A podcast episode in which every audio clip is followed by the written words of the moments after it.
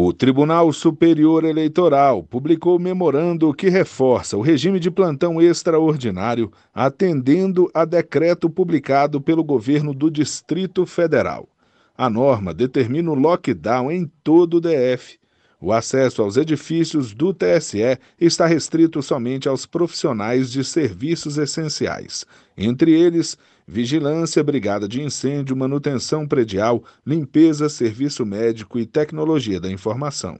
As outras áreas devem fazer trabalho remoto.